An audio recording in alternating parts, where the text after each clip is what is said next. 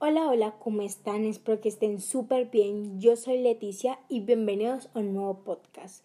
En el podcast de hoy vamos a estar contando experiencias paranormales de terror anónimas. Esta historia se llama Si no descansas en paz, sígueme. Es de Sofía Verónica y cuenta.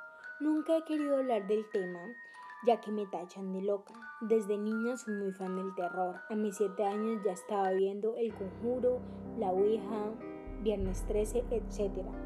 Me hice muy fan de un programa que se llamaba Entre Fantasmas. Me encantaba verlo.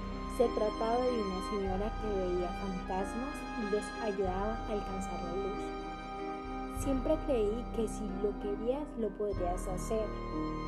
A mí me daba mucha ilusión poder ver a alguien y ayudarlo a subir al cielo. Hace muchos años fui a una iglesia de mi ciudad con mi familia y bajamos a la parte donde tienen las cenizas de la gente que ya falleció. Yo era de esas típicas niñas que se vestían de negro y tenían calaveras por todo su cuarto. Entonces en cada espacio donde estaban las cenizas de alguien con mi dedo hacia una cruz y susurraba, sígueme si no descansas en paz. Sí, lo sé, hoy en día lo acepto, que fue algo muy riesgoso y estúpido.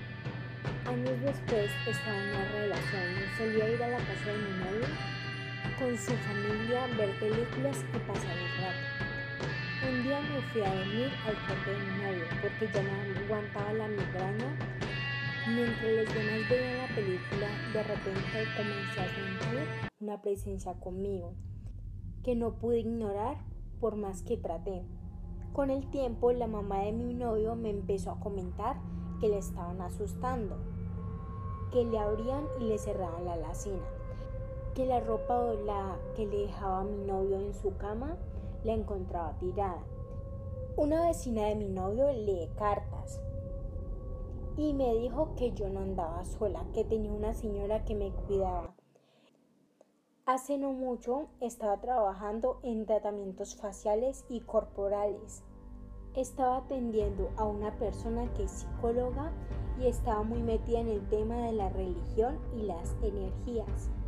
Comenzamos a platicar y olvidé el bloqueador afuera de la cabina.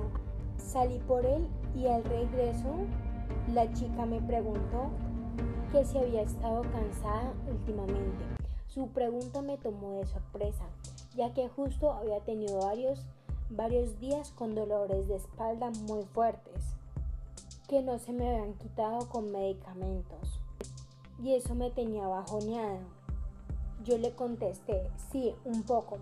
Se me nota en la cara, ¿verdad? Y ella me contestó, no, lo que pasa es que desde hace tiempo que ya vamos platicando, he sentido tu energía muy diferente. Está muy pesada y no parece ser solo tuya. Es como si tuvieras a alguien más contigo. En ese momento recordé lo que me dijo la señora que leía las cartas. Decidí contarle a mi cliente aquel día en la iglesia y me, me contó que eso era muy peligroso. Es como si estuviera jugando a la Ouija o mucho peor porque eso quería decir que le estaba dando acceso a cualquier energía que entrara en mí.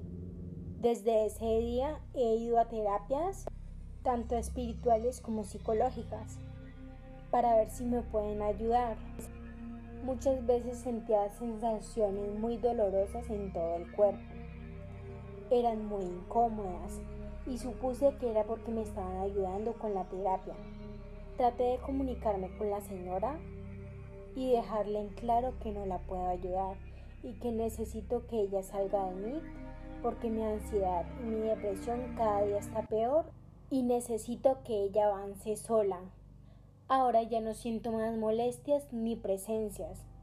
Espero y si vuelva a esa situación saber cómo manejarla.